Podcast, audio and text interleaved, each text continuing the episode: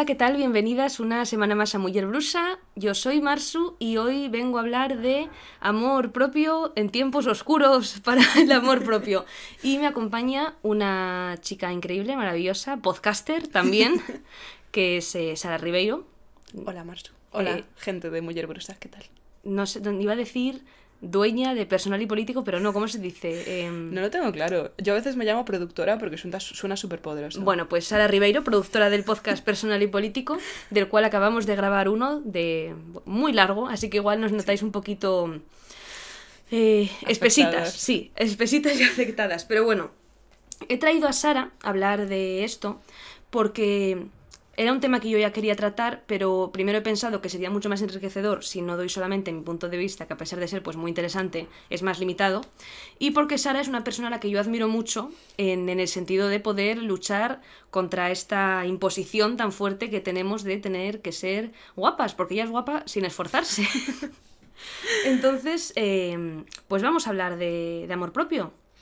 Es una movida el amor propio. O sea, es una movida de la que yo he hablado un montón y siento que he leído un montón y he discutido un montón y lo he pensado muchísimo, que al fin y al cabo es lo más importante, porque una cosa es hacer activismo y otra cosa es creértelo tú. Y aún así es frustrante porque hay veces que no te lo crees. Y es como... Sigue, sigue sin cuajar del todo, pero aún así merece muchísimo la pena.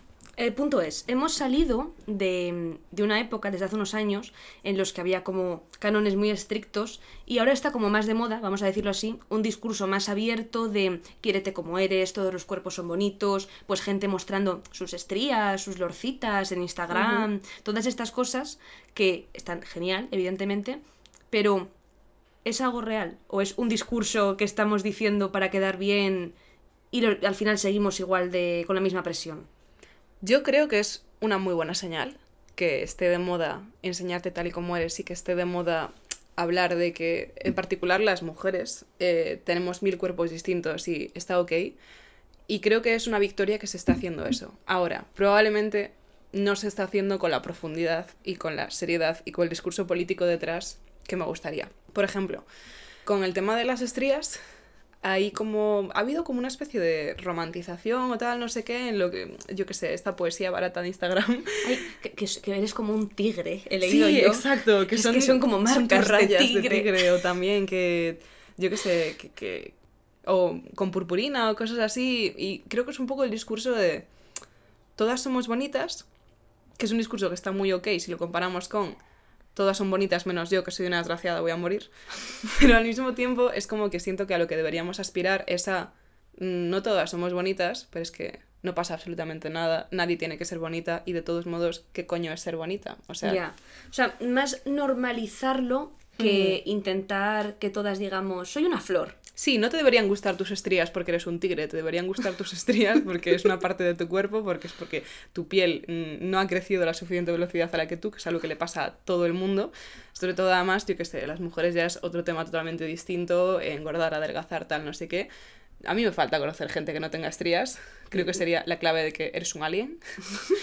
Entonces, ¿sabes? Esto no es un... Es que, mm, vale, ahora me gusta a mí misma porque me han dicho que las estrías son bonitas. No, no, es un... Tengo estrías y me la chupa. Y, y no pasa absolutamente Claro. nada. Sí, se está romantizando mucho. Yo lo noto, por ejemplo, en el tema de la masturbación femenina. Cuando la gente empezó a hablar de masturbación femenina en redes sociales, hacían dibujos, bueno, y hacen dibujos, en los cuales si te masturbas salen flores de tu coño. Guau.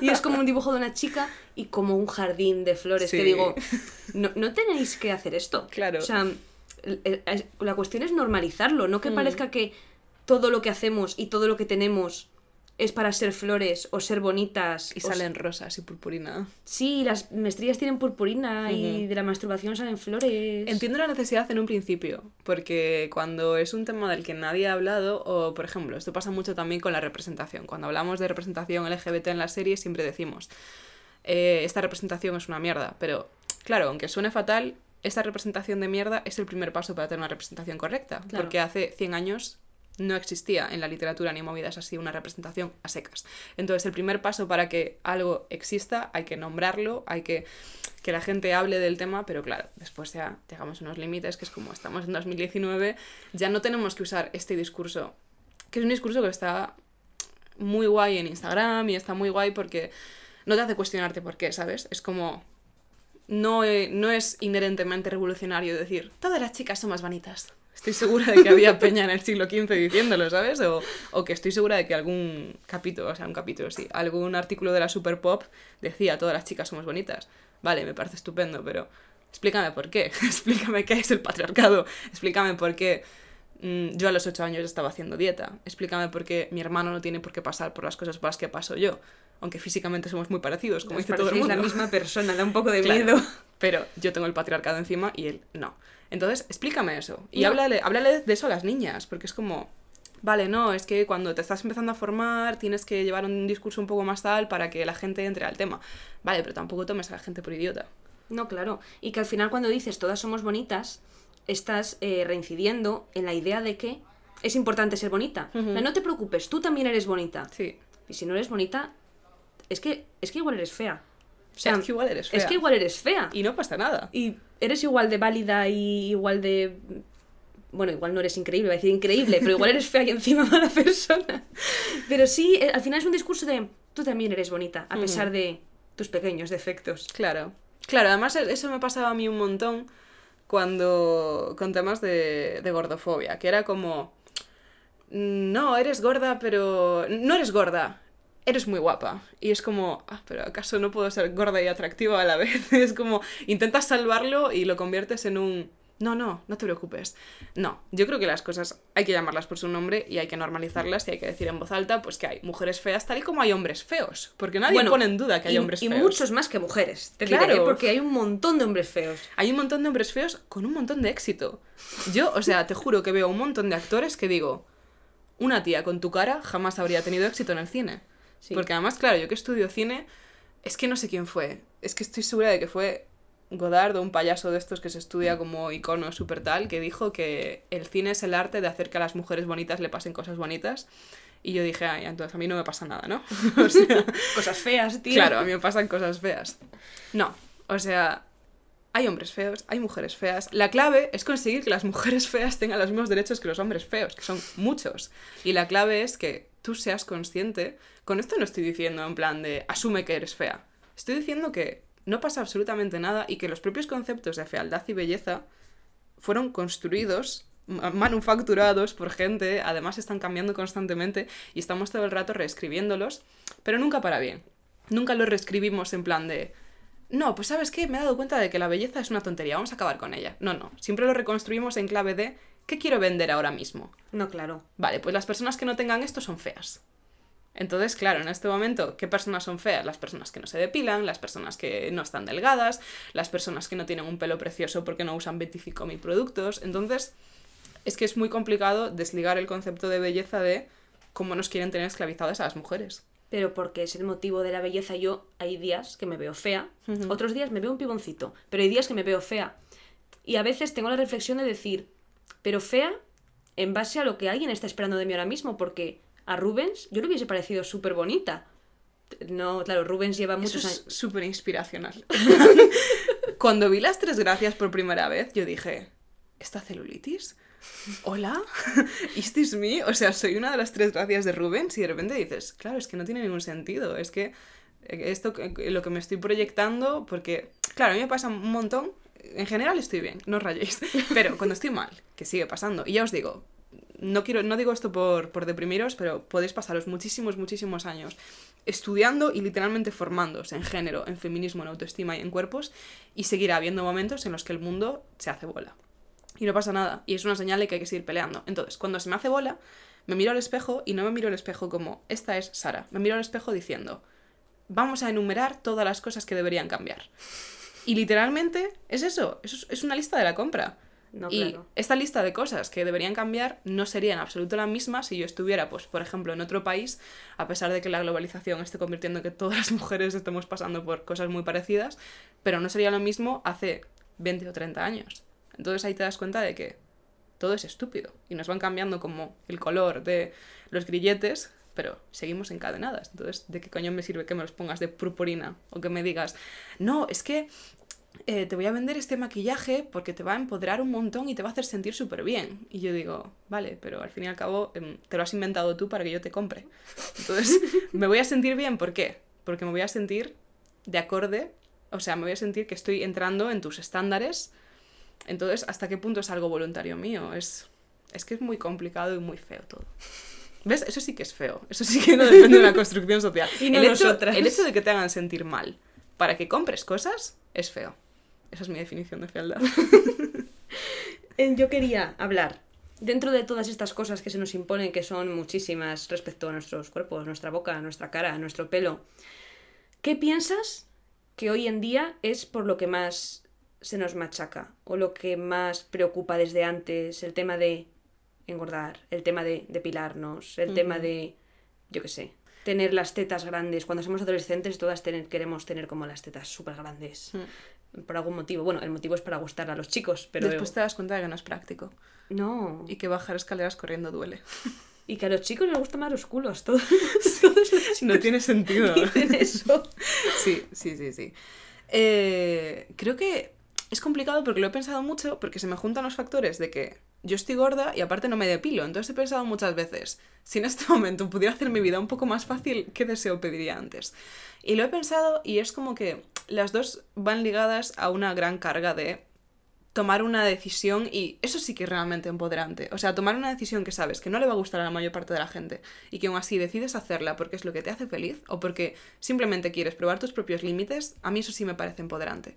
Y no comprar una, un pintalabios o lo que sea, o, o subir nudes en los que sabes que estás atractiva. Bueno, es que es todo un tema. Pero el caso.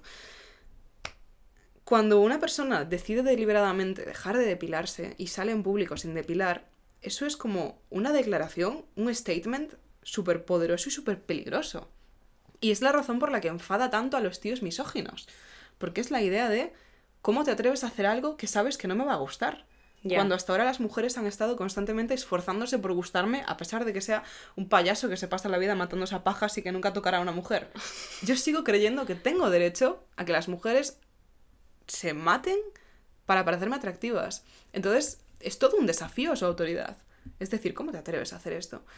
Y, y es que a mí me han insultado y no me han insultado por, por Twitter, claro que me han insultado por Twitter, pero es que me han insultado por la calle. En plan, a mí me han gritado en el metro cosas, a mí me han, y, y chavalines de 15 años. Y es por eso, porque Bueno, quiero hacer un disclaimer de que Sara decidió no depilarse hace, hace bueno, años, ¿no? Claro. hace un montón, lo decidí como en segundo de bachiller y aquí estamos. Digo, por en, si en claro, quinto de carrera. alguien no lo sabe y dice, ¿por qué, Claro, ¿por qué no. la insultan? Sí, no, no, sí, me insultan por esto. Entre otras cosas. Pero cuando me insultan por, por, no, por no depilarme, es que es como si de alguna forma yo llevara en la frente escrito feminazi. Sí. Y la gente lo asume. Y en este caso es cierto, sí, no me depilo eh, como, un, como una declaración de intenciones y como en parte activismo y en parte porque he decidido que no me gusta. Y eso es algo que siempre tienes que, aclarar. En plan de, ah, lo haces por llamar la atención. Y yo, sí, sí, lo hago porque considero que tengo que llamar la atención sobre este tema y aparte porque me da la gana. Y ya está. Pero es como si llevaras la palabra feminazi en la frente, ¿sabes? Es como que automáticamente te ven como un enemigo. Después, cuando estás gorda, eh, por un lado tienes absolutamente todo el planeta diciéndote que lo que estás haciendo es incorrecto, que estás ocupando más espacio del, del necesario, que deberías avergonzarte por ser como eres, pero es que ser gorda no siempre es una declaración de intenciones. Ser gorda la mayor parte del tiempo es algo que hace eso que eres involuntariamente. De hecho, hay muy poca gente que sea gorda porque, vamos a decirlo así, quiera ser gorda. Claro. En un sentido de, no, yo, igual que decido no depilarme, voy a decidir ser gorda. Claro, o sea, yo creo que puedes contar con una mano las mujeres a día de hoy que si les preguntas, nadie se va a enterar de esto. ¿Querrías en este momento mágicamente adelgazar 5 kilos? Todas. Me cuesta un montón imaginarme a una mujer diciendo que no. Y me parece tristísimo. Yo igual alguna amiga que sí que tienen complejo porque están muy delgadas, Hmm, creería sí, no. claro. Pero cualquier mujer de peso medio, de peso medio para arriba, Sí. todas querríamos adelgazar. Claro, entonces es complicado porque no te ven tanto como un desafío, te ven como alguien que ha fracasado en su labor. Ya. Es como tu trabajo era ser guapa, no lo has conseguido. Menuda pringada. Y tú en plan de, José Antonio, dúchate. ¿Qué coño me estás contando? ¿Qué te hace pensar que yo he fracasado? Porque tengo un cuerpo X o un cuerpo Y cuando tú eres un payaso que se dedica a ponerle cosas en anónimo a las chavalas por Twitter. Pues mira, cállate, José Antonio. Entonces, ¿qué pasa? Que a mí me han caído muchos más palos por no depilarme, porque creo que es mucho menos común. No, hombre, claro. estadísticamente. Y porque sí, se ve automáticamente como un desafío. Por estar gorda, lo, lo que más me jode es que cuando no te depilas, te preparas psicológicamente para lo que te viene. Ya, A no ser que hayas estado en la luna. Sí, que tú ya eres consciente en el momento en el que dejas de depilarte que va a haber miradas o comentarios o... Sí, sí, sí. Es muy heavy. Y de hecho, pues yo qué sé, cuando, hablando del tema de no depilarme, cuando empecé a hablar del tema en redes sociales, que todo el mundo era como, qué pesada eres, no es para tanto. Y de hecho, muchas chicas alienadas, o me da incluso rabia decir alienadas, pero tías que no lo, no lo habían pensado de esa forma, pues me, llegaron a atacar o insultar o lo que sea. En plan, obviamente la mayor parte de las pavas me dijeron, sí, gracias, pero algunas sí me dijeron, tía, eh, eres una exagerada, absolutamente nadie te va a decir nada por dejarte de depilar. Y fue como, vale, pruébalo. Sal a la calle durante un mes en verano sin depilar. A ver y me si- cuentas qué tal la experiencia. Y me cuentas si de verdad te depilas voluntariamente cuando la otra opción es esto. No. Entonces, tienes que eso, tienes que estar ready, tienes que tener como un entorno muy favorable, gente que sabes que no te va a juzgar, gente que de alguna forma no que te vaya a proteger, pero sí que te va a dar calorcito cuando el mundo sea hostil. Y os prometo que con este tema sí, al igual que os digo que con el resto de mi cuerpo yo sigo teniendo a día de hoy pues momentos complicados, no depilarte llega a un punto en el que genuinamente te olvidas y vas por la calle y dices, ¿por qué me está mirando tanto ese señor mayor? Es como, qué raro, ¿qué está pasando? Tengo algo y de repente dices, ¡ah! Es eso. Sí. Además, yo hago un ejercicio que lo puse el otro día por Twitter, que igual os parece súper cínico o lo que sea, pero cuando sé que voy a ir por una calle concurrida, por ejemplo, cuando por aquí, por, por mi, mi barrio, voy por la calle peatonal más grande de todas, que por la mañana siempre hay un montón de gente paseando, y cuando sé que voy a ir claramente sin depilar, con las piernas al aire, o con una camiseta de tirantes, o con algo así, la gente se queda mirando de una forma tan escandalosa porque genuinamente es como ver un circo por la calle. O sea, es absurdo lo mucho que la gente le rompe totalmente los esquemas y es fascinante. Entonces, ¿qué pasa? Muchas veces la gente se queda mirando tan fijamente que, claro, primero te mira las piernas, flipa, en plan de, ¿qué está pasando? No lo entiendo. ¿Está bien? Y lo siguiente que hacen es mirarte la cara para intentar encontrar una explicación a esta situación Claro. clarísima. ¿Y qué pasa? Que como se han quedado mirando tan fijamente, para cuando te miran a la cara, tú ya estás ready. Entonces, ¿qué pasa? Que yo sonrío un montón. Entonces se rayan un montón Para que no porque- entiendan nada. Claro, se te quedas mirando en plan de, esta tía, menuda cerda, ¿cómo puede ir así? No sé qué. Y de repente levantan la mirada y por un lado ven que les has pillado y por otro lado tienes una sonrisa encantadora. Entonces la mayor parte de las veces se cortan mazo en plan de, ay, vaya, vaya. Y como que giran la mirada y se van por su camino, tal, no sé qué. Pero en mi cabeza me gustaría pensar que llegan a su casa y dicen, pues hoy vi una tía sin depilar y me sonrió y todo pareció normal. y que en su cabeza dicen, es que igual es normal. Es que igual no pasa absolutamente nada Claro. y no me estoy enterando de la vaina. Claro. Ahora las mujeres no se depilan. En plan, me imagino un señor mayor. ¿E- ¿Estoy fuera? Claro, me imagino un señor mayor que dice. ¿Acaso nadie se depila a día de hoy? Llevo tanto tiempo sin ver piernas al descubierto que no me he dado cuenta. ¿Está de moda esto? Y supongo que dirán, ah, estas modas raras de la gente joven. Pero, Estas cosas locas. no sé, dentro de las modas estúpidas que hay, yo creo que tomar conciencia de tu cuerpo y recuperar tu autonomía, pues está bastante No, bueno. hombre, es- es- está mejor, que, está mejor, está Sí, mejor. más que el Cinnamon Challenge y estas cosas, Sí. pues sí, la verdad, es más útil. Y tú, por ejemplo, todo este tema de entender que tenías que encajar en un canon que además te habían impuesto, ¿en qué momento fuiste como consciente? Porque yo, eh, de pequeña, pues recuerdo ser muy poco consciente de esto. Claro, cuando eres Mm. niña, pues tú ni te planteas si, o sea, vas a la playa y cuando te sientas no te planteas si puedas tener mm, lorzas o no, porque es que no eres una niña y no lo piensas. es todo tan simple. Es todo tan simple, pero de repente eh, eh, eres adolescente y te pones una sudadera en la playa porque puede que, que tu barriga se doble y eso es horroroso, claro, no se puede doblar tu barriga. Entonces, ¿en qué momento... O sea, ¿tú recuerdas en qué momento dijiste, ahora ya no estoy bien? Yo estaba bien, eh, yo... Ya no te voy a decir yo era guapa porque ni te planteabas ser guapa o no, y de repente dijiste, wow, Yo es que creo que conmigo estuvo muy marcado en que eh, yo siempre, fu- siempre fui una niña gorda. En plan, ahora veo fotos y digo, pues no estaba tan gorda para el drama que se hacía. Pero es que lo pensé hoy, hablando con, con Nat, mi compañera de piso, que... Porque le pedí a mi padre que me pasara fotos de pequeña para una historia. Y encontré una foto de la comunión. Y de repente dije, ah, sí, el vestido de la comunión. Y dije, ay, te queda un poco ceñido. Y de repente dije, ah, claro, yo es que estuve haciendo dieta antes de la comunión. Y después dije, tenías ocho años cuando pasó dices? esto. Claro, entonces sí, yo desde pequeña, en plan, ni siquiera autoimpuesto, no era yo sintiendo que estaba mal, pero desde pequeña también no voy a culpar a mis padres ni a decir que eran unos monstruos que me tenían, tal, no sé qué, ni a los médicos, pero sí que se creó un cierto Un entorno un poco así, en plan de engordar es súper peligroso. Que entiendo que a una cierta edad tener un cierto sobrepeso es muy jodido porque si eres pequeña va a ser mucho más complicado, después eh, vas a tener más dificultades de salud y todo eso. Pero aún así, mm, a mí se me creó como un cierto pánico a engordar. Y, claro, ¿qué pasa? Que además yo fui una niña muy precoz, que es una frase que odio, pero a mí me bajó la regla. Muy pequeña, me bajó antes de los nueve años, también aproximadamente con la comunión. Y entonces, claro, me empecé a desarrollar, que también es otra expresión que odio, mucho antes que a mis amigas. Y eso solo la gente que hemos sido precoces sabe lo traumático que es, porque tus amigas siguen siendo niñas y de repente tú tienes tetas. Te entiendo tanto. Y de repente tú tienes como hormonas y, por ejemplo, empiezas como a oler mal y tienes que usar desodorante, que es algo que todo el mundo habla de que te salgan las tetas, pero lo de oler mal es una movida también. O yo qué sé, o claro, empiezas a tener vello corporal.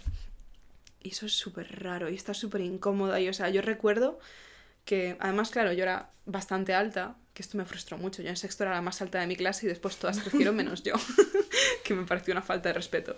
Entonces, claro, entre que eras alta, te empezaban a salir tetas, todo el mundo a tu alrededor seguían siendo niñas con cuerpos como normales de niñas que no tenían como protuberancias extrañas.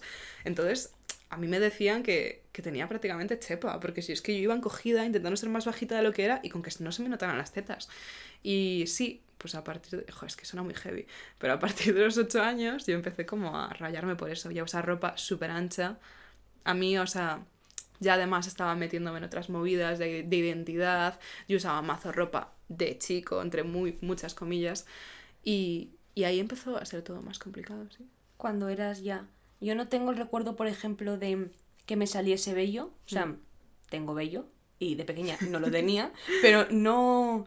No sé muy bien la época. Es verdad que soy una persona que tiene poco vello, entonces Mm. para mí no fue como. No fue traumático. no fue traumático, pero sí que no, no tengo mucho recuerdo. Yo tengo, por ejemplo, una de mis, de mis crisis en este sentido que más me marcó fue como con 12 o 13 años, yo creo que yo lo mismo, llevaba ya como 4 años con la regla y con tetas, Mm. mm, que estaba hablando con unos amigos, con colegas del pueblo, que dijeron, es que esto es una joyita, es que te va a encantar, 13 años, Sara, que dijeron que si ellos se fueran a follar a una tía y, y tuviese pelos en el coño, que qué asco. Un- unos chicos que evidentemente estaban pues a unos cuatro años más o menos de acercarse ni siquiera a una, a una tía. Pero yo estaba ahí, yo estaba con mi prima, me acuerdo perfectamente, en la plaza de Abastos de Llanes. Mm. Claro, yo escuché eso.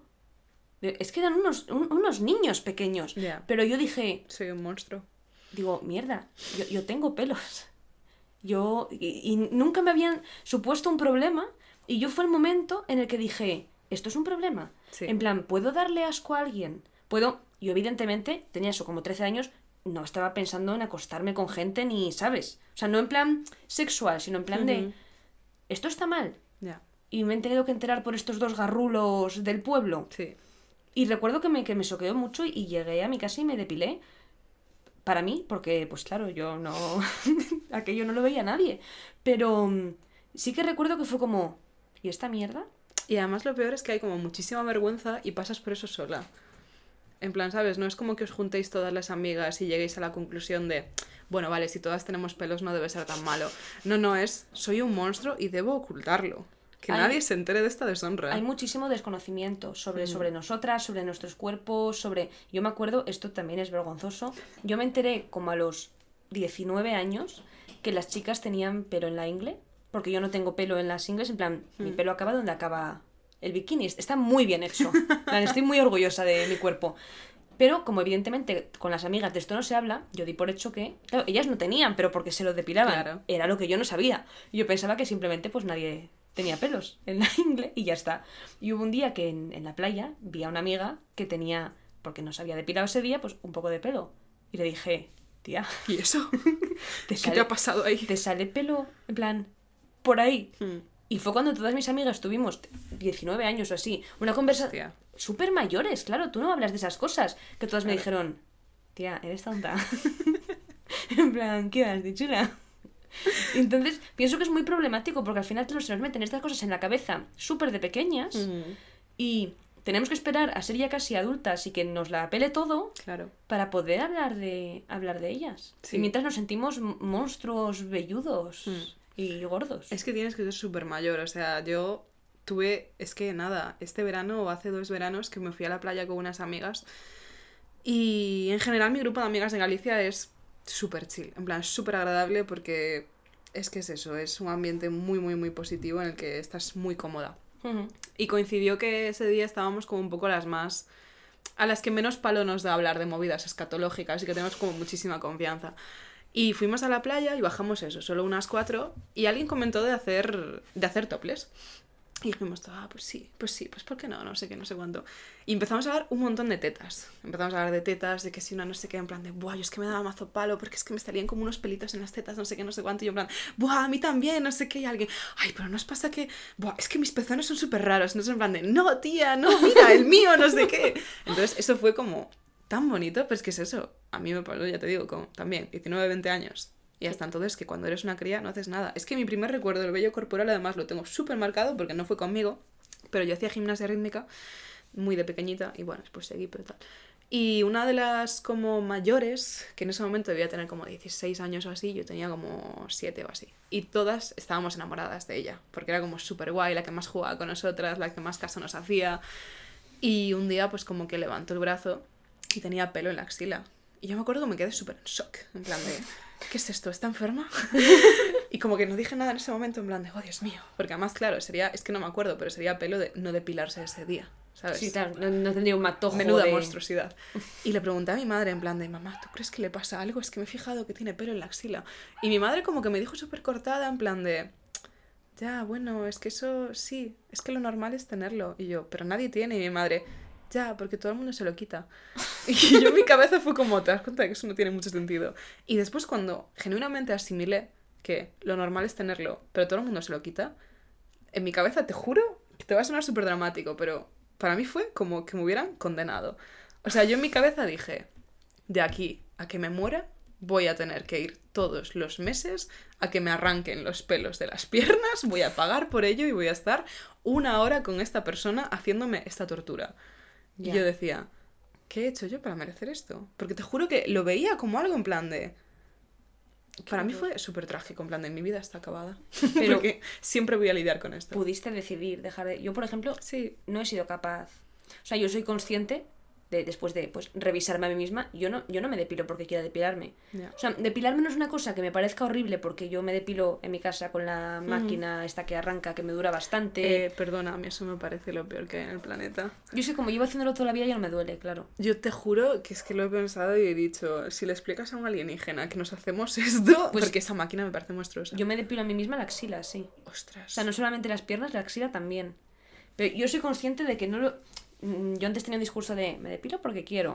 Yo no me depilo porque quiero. De hecho, en invierno no me depilo, pero porque es que me parece absurdo hacerme daño adrede, ¿sabes? Pudiendo no hacerlo. Y yo me depilo en verano, pues por no aguantar miradas, no aguantar comentarios, mm. por tener contenta a mi familia también, uh, ¿sabes? ¿no? Claro, es que esas cosas, quieras que no, yo pienso, a mí tampoco me cuesta tanto y a mi madre no le gusta verme con pelos. Y en invierno, por ejemplo, yo soy consciente de que igual me depilo si viene mi novio, mm. que evidentemente mi novio me va a decir, no, a mí no me importa, pero tú te sientes presionada porque tienes que ser como atractiva y sigues asociando el ser atractiva a no tener pelo por algún motivo que alguien un día dijo. Entonces, yo... ¿Cómo lo hago, Sara? es muy complicado. Yo, con respecto a lo que comentaste ahora, creo que algo que tuve a mi favor es que mm, cuando yo decidí deliberadamente dejar de depilarme, siendo consciente de lo que se venía, porque ya me habían caído muchas por fea, muchas por gorda y mil por feminista, eh, yo lo hice un poco reivindicando que sabía que era fea y que todo estaba ok. ¿Sabes? Era un poco en plan de me siento súper poderosa sabiendo que no le resultó atractiva a los hombres y, que, mi, vida, mi, vida, sigue para adelante. Además, he tenido la suerte de que yo soy bisexual, entonces ha sido como, bueno, si no le gusta a los tíos, pues siempre quedan las tías, ¿no? Que por encima son mejores en todo. Entonces, creo que un punto a mi favor es que prácticamente no he tenido relaciones o he tonteado o he tenido movidas con hombres. Ya. Creo genuinamente también por mi experiencia, porque sí me, han gustado tíos, he tonteado con ellos, tal no sé qué, han pasado cosas, X, tal no sé qué. Y sí, cuando ha pasado eso, que ha sido menos que con tías, me he rayado muchísimo más. Y automáticamente he pensado, estoy dando por hecho que vas a ser una persona decente, pero ¿y si no lo eres? Entonces creo que si hubiera tenido más relaciones con hombres, me hubiera sentido mucho más presionada. No, yo soy consciente de que lo mío viene de ahí. En mi casa, por ejemplo, en Asturias, sí que puedo decir más que expresión social en general, en un sentido de, pues eso, mi familia, gente que me conoce, que las vecinas comenten y demás. Pero una vez fuera de mi casa, yo hace cinco años, más de cinco años que vivo en Madrid, y aquí si yo me sigo depilando, más allá de por... Es que al trabajo puedo poner un pantalón, no pasa nada. Claro. Es por un tema de relaciones con hombres, de decir, y si no les resulto atractivo... Es un tema de inseguridad al final, Mm. ¿no? De decir, tengo que ser guapa. Claro, sí. Y, y tengo que. Yo. Esto es una tontería. Pero yo es que odio llevar el pelo suelto. O sea, me parece lo más. Yo me raparía. Lo he dicho, yo me raparía, me parece. Mm. Y cuando me pongo el pelo suelto, es porque estoy buscando de manera específica estar guapa. Solamente por eso. Es porque ese día he decidido que en mi balanza de comodidad versus belleza ha ganado el querer estar Que guapa. es una balanza que está ahí todo el rato. Es la balanza. Mm, La balanza, porque va muy pocas veces va junto todo. Ahora estamos poniendo de moda los chandals, gracias Rosalía por tanto. Pero quitando Sí, el- chica, pero esas uñas, No. en la balanza de comodidad, belleza, Sí, yo no sé cómo pierden, van. pierden muchísimo.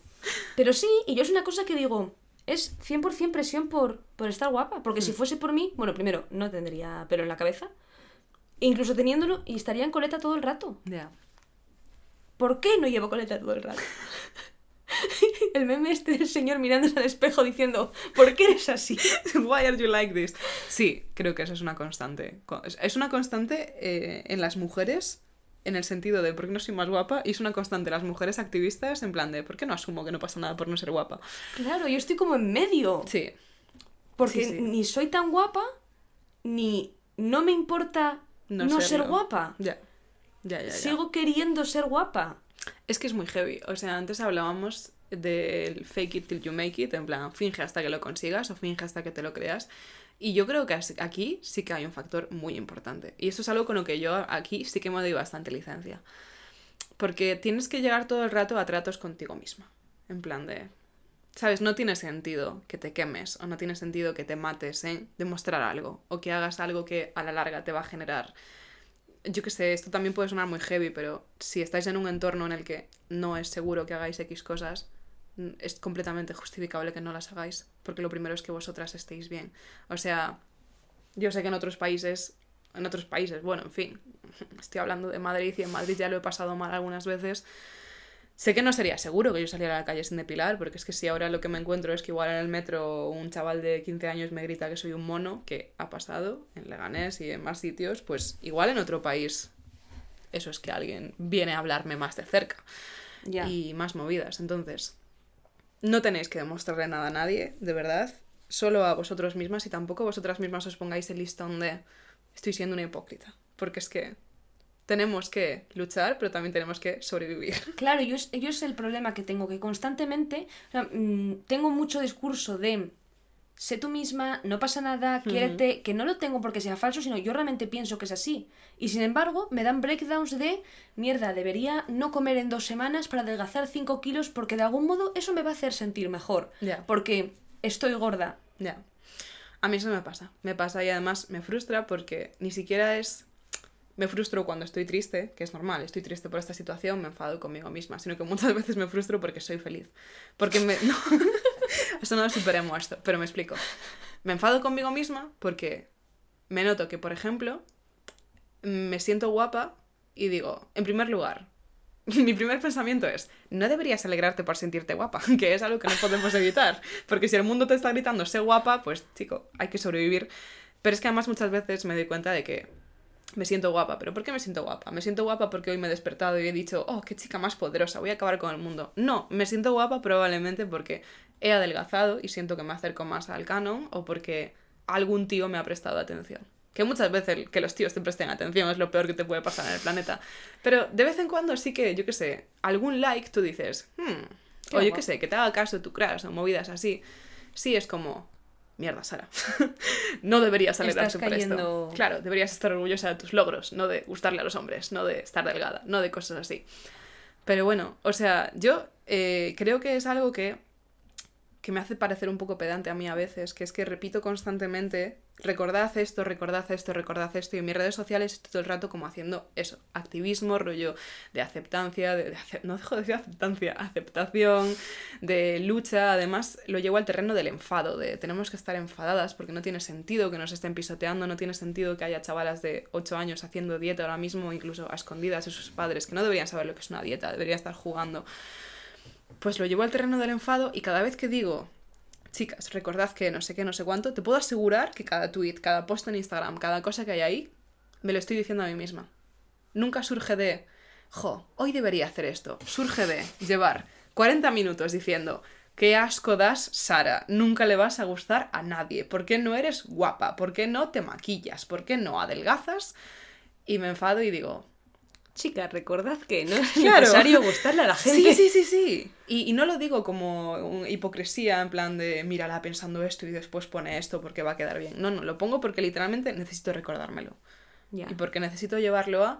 Yo muchas veces hago desdoblamientos de personalidad que le tengo que preguntar a mi psicólogo si está correcto, pero a mí a veces me funciona. Por ejemplo, cuando pienso en comer sano, pienso, ¿cómo me daría de comer si fuera una niña de 5 años que quiero que crezca sana y feliz? Y digo, pues vamos a comer esto. No, deja de comer mierda, Sara. Pero no con el sentido de come bien para adelgazar, que es lo de siempre, sino cuídate, quiérete, bla, bla, bla. Pues para esto también lo pienso, en plan de, pienso, todas estas cosas que estoy pensando, y recuerdo como la Sara de 13 años también pensaba esto. Y recuerdo como la Sara de 13 años hacía cosas muy heavies para sentirse guapa. Ya. Y para cosas así, como pues, joder, es que yo qué sé, yo ha habido noches que es que no dormía porque estaba obsesionada con cuánto podría adelgazar si hacía X cosas. Ya. Y cosas muy heavy a edades muy, muy, muy, muy tempranas que es que no debería existir. Y pienso, vale, si tuvieras enfrente a la Sara de 13 años en este momento con todo lo que tú sabes, ¿qué le dirías? Y eso es lo que subo a Instagram. E- Eso es lo que. Claro, eso es un poco lo que intento decir. Porque sigue estando esa Sara de 13 años ahí dentro, ¿sabes? En mi cabeza no es como tienes 20 años pero sigues fracasando. En mi cabeza es como tienes 20 años pero también tienes 13 y también tienes 15 y también tienes 17 y aunque ahora tengas 20 años la mayor parte del tiempo y tengas una estabilidad emocional y un colchón, que es que eso se nota muchísimo, muchísimo, muchísimo con quién te rodeas, o sea, de quién te rodeas y con quién estás y cómo es la gente que te quiere y por qué te quiere y cómo te dice que te quiere. Eso es súper importante, o sea, yo no sería capaz de haberme dejado de depilar si no hubiera tenido gente a mi alrededor que me cuidaba. Yo no sería capaz de sentirme guapa si no tuviera amigas recordándome todo el rato que da igual ser guapa, que todos, Claro. o sea, que todas las mujeres somos válidas. Entonces, ¿qué pasa? Que la Sara de 13 años no tenía eso. Entonces no tenía ningún tipo de estabilidad de ningún tipo. Entonces pienso, vamos a intentar vengar a la Sara de 13 años. Y hacer todo lo que ya tendría que. Claro, Entonces, a nivel conclusional, sería quereos mucho y tened amigas que os quieran mucho. Sí, Y queréis mucho sed a vuestras las amigas. Claro, ser las amigas que quieren mucho. Y sobre todo que creo que un primer paso muy, muy fácil, que después pasar al segundo ya es más complicado, es dejar de ver a las mujeres como una lista de defectos. Ya. Porque a mí eso me ha pasado un montón, yo qué sé. Pero involuntariamente siquiera, pero porque hay revistas, es que no sé ni cómo se llama esta revista. Ah, cuore. Sí, que es que es eso, es ver a las mujeres como una lista de defectos, una lista de recursos cómicos, una lista de cosas por las que odiarlas. En plan de, oh Dios mío, tiene celulitis, oh Dios mío, tiene culo. Y eso pasa de manera involuntaria. Yo me acuerdo Sí. cuando era más joven que yo igual veía a una chica que decía, mi pensamiento primero, es muy guapa, pero tiene la nariz un poco grande. Sí. O es muy guapa, pero uf, tiene mucha cadera. Que es como, ¿por qué tu mente se va sola a... Es muy guapa, pero... O sería más guapa, sí. O claro, no. y no lo piensas de un tío. De un tío dices, jo, qué bien, se ha duchado. y ya está. Ese es el listón. Entonces, claro, el primer paso es eso, dejar de hacer eso. Y para mí eso es bastante simple. Es como, ok, todas las mujeres son maravillosas, menos yo. y el segundo paso es intentar dejar eso. Porque en el momento en el que empiezas a ver a las mujeres como personas únicas y personas que son personas más allá de su cuerpo, pues coño, por congruencia, tú también eres persona, tú también eres más allá de tu cuerpo. Claro. Y es sí, es eso. más fácil aplicártelo a ti si tú ya Claro. lo estás aplicando... Claro. Y no hay nada más poderoso que ser consciente de que no eres atractiva para los hombres y tirar para adelante. O sea, te juro que es una catarsis espectacular, un decir, es que no me importa. y que un tío te diga, ay, nadie se va a querer acostar contigo. Y tú, pues igual es un filtro maravilloso. o sea, yo lo he pensado un montón, en plan. No, de, te quitas, te, te- te Claro. quitas de mucho idiota. Yo no me querría acostar con alguien que no se quisiera acostar conmigo por no depilarme. Pues ya está, el filtro ya, está ahí. No, y yo tampoco, pero como me depilo no lo sé, claro. Claro. Yo pienso, yo no querría acostarme con nadie Hmm. que si tuviese pelos no se acostaría conmigo. Pero claro, no los tengo. Entonces, entonces, Me faltan. igual el filtro está mal aplicado. Pero al mismo tiempo estás haciendo mucho trabajo fuera. Me refiero, hay muchas formas de trabajo que no implican ponerte a ti como un poco Diana para los trolls. Ya. Que es como el último paso y el más heavy y, y solo la gente que tenemos muchas ganas de bulla, que yo lo reconozco, que sí, que, que me va al tema, pues yo entiendo que, que no todas estamos preparadas para esto, pero igual que yo no estoy preparada para muchas otras cosas. Y sabes, no lo digo en plan de yo soy una mártir que me sacrificaré por el resto. No, Gracias, pero, Sara. No. Odio a Sara Carbonero porque ha arruinado para siempre cada vez que alguien me da las gracias, pero sí considero que yo puedo hacerlo en este momento. O sea, entre las cosas que puedo hacer, ¿puedo no depilarme? Perfectamente. ¿Va a ayudar a cualquier cría de 13 años? Probablemente. Pues ya está. Y tú hay muchas cosas que puedes hacer y que estás haciendo, y cualquier mujer hay un montón de cosas que puede hacer y estar haciendo, y está haciendo en este momento. Entonces, es tan simple como hablar las cosas entre nosotras, que no estemos completamente aisladas y temerosas y como intentando ocupar el mínimo espacio posible y molestar lo mínimo posible. Claro.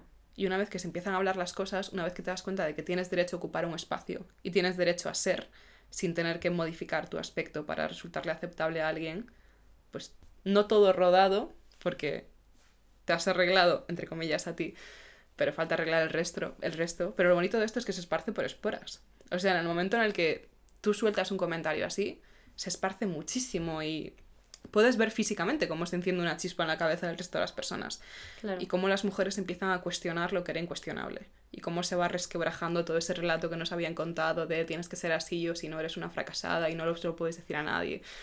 Y es muy bonito ver eso en ruinas y que nosotras crezamos. ha quedado como súper poético. Pero sí, la clave es que sudéis de los hombres y que os queráis mucho entre vosotras y que si sois hombres que no deis asco, porque es bastante fácil. Sí, no, no es mucha complicación. Bueno, no Hmm. tengo casi público masculino, pero. Yo tampoco, por lo que sea. Por algún motivo los chicos no nos escuchan.